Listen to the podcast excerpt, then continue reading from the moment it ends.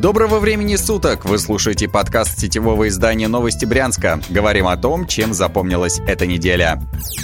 Власти продолжают упорно отмалчиваться о ранении главного медика Брянщины Андрея Бардукова. В течение трех недель не было ни одного внятного комментария о том, что случилось с директором регионального департамента здравоохранения. Ранее издание «Брянский Ворчун» сообщало, что Бардуков получил огнестрельное ранение на охоте перед Новым годом. В конце декабря Бардуков исчез и не объявился до сих пор. Первые две недели его телефон был выключен. Затем он заработал, но все звонки остаются без ответа. По некоторым данным, он получил тяжелое ранение в области бедра и потерял много крови. Несколько источников новостей Брянска рассказали, что ранение Бурдукову нанес высокопоставленный сотрудник надзорных органов. 16 января в региональной прокуратуре опровергли эту информацию. Это было единственное официальное заявление по поводу инцидента с Бурдуковым. В краткой заметке есть два важных факта. Ранение действительно было, и полиция проводит процессуальную проверку. Мы обратились в пресс-службу регионального УМВД. В полиции не знают ничего ни о состоянии здоровья Бурдукова, ни того, где он находится, никаких либо результатов проверки, только то, что она требует длительного времени. В пресс-службе ждут распоряжения сверху, чтобы опубликовать что-либо. Мы позвонили на место работы Бардукова. Коллеги ничего не знают о своем начальнике, который не появляется на работе уже вторую неделю. Он взял больничный, заявил советник по работе с прессой. После этого разговора телефоны приемной департаменты отдела по кадрам оказались выключены. Мы спросили про Бардукова у спикера Брянской облдумы Владимира Попкова. Он отказался что-либо комментировать и посоветовал обратиться в полицию. Когда история история с ранением главного медика Брянщины прояснится неизвестно. Чем дольше власти молчат, тем больше вопросов к ним возникает.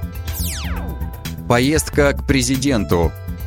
Корреспондент новостей Брянска Евгений Шульга в среду 15 января лично побывал на ежегодном послании Владимира Путина Федеральному собранию. Помимо журналистов, на нем присутствовали политические и общественные деятели и представители различных федеральных и региональных ведомств. Всего на послании президента аккредитацию получили 885 журналистов. Наш сотрудник поделился впечатлениями от поездки и самого мероприятия. Так, минусом оказалось то, что формальные процедуры журналистам пришлось проходить в другом месте столицы, на приличном удалении от места проведения получения послания. Между тем, пропускная контрольная процедура перед самим посланием прошла гораздо проще, нежели на пресс-конференции в декабре. Перед посланием желающим организовали питание и напитки. Тезисы, изложенные в послании, журналисты, по словам Евгения, восприняли воодушевленно. После завершения речи Путина нашему корреспонденту удалось пообщаться с брянскими политиками. Это были губернатор Александр Богомаз, спикер областной думы Владимир Попков, депутат Валентина Миронова и сенатор Галина Солодун. Им был задан ряд вопросов касаемо различных актуальных сфер и повесток. В целом от поездки на послание у нашего сотрудника остались позитивные впечатления. Это значимое событие как для региона, так и для жизни страны в целом.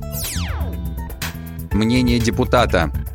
Депутат Госдумы от Брянской области Николай Валуев дал свою оценку и прокомментировал решение Владимира Путина. Речь идет о кадровых перестановках на федеральном уровне в связи с отставкой правительства. На этой неделе стало известно о том, что согласно предложению президента пост премьер-министра страны может занять Михаил Мишустин, возглавляющий Федеральную налоговую службу. Валуев при общении с редакцией новостей Брянска, которая состоялась перед заседанием Госдумы, сообщил, что он и коллеги по фракции единогласно поддерживают кандидатуру Мишустина. Экс-сенатор Совета Федерации от Брянской области Екатерина Лахова оказалась восхищена назначением главного налоговика России. «Это супер», – продекламировала она. Лахова считает Мишустина профессионалом, который умеет обращаться с цифрами. В итоге 16 января вся Госдума, кроме фракции КПРФ, одобрила кандидатуру Мишустина на пост премьер-министра. Кстати, Владимир Путин включил Лахову в рабочую группу по изменению Конституции России. Она вместе с 75 коллегами разработает ряд поправок в основной закон страны. Окончательно их будут утверждать на всенародном голосовании голосовании. Когда оно состоится, пока неизвестно. Лахова единственный человек, который будет работать над поправками в Конституцию, хоть как-то связанной с Брянской областью.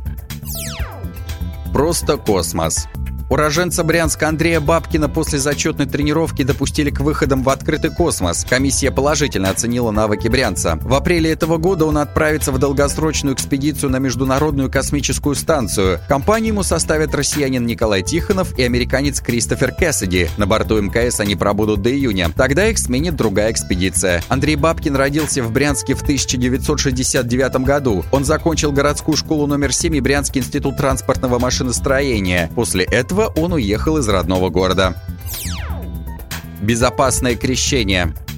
Во вторник нашим изданием был опубликован список крещенских купелей, который был предоставлен МЧС. Обряд традиционного религиозного омовения планируют провести на 72 культовых объектах. Из всех субъектов региона мероприятия омовения официально не будут проходить в городах Сельцо и Фокино, а также в Злынковском, Рогнединском и Суземском районах. В остальных же городах и районах области они состоятся. В местах купания в целях безопасности будут находиться спасатели, медики и полицейские. Что касается погоды в ночь с 18 на 19 15 января, то синоптики сообщали о том, что температура воздуха не опустится слишком низко. Как это обычно бывает в этот праздник, это сделает купание менее экстремальными. Подробнее об этих и других событиях читайте на сайте newsbryansk.ru. Вы слушали подкаст новостей Брянска. Будем жить, будут новости.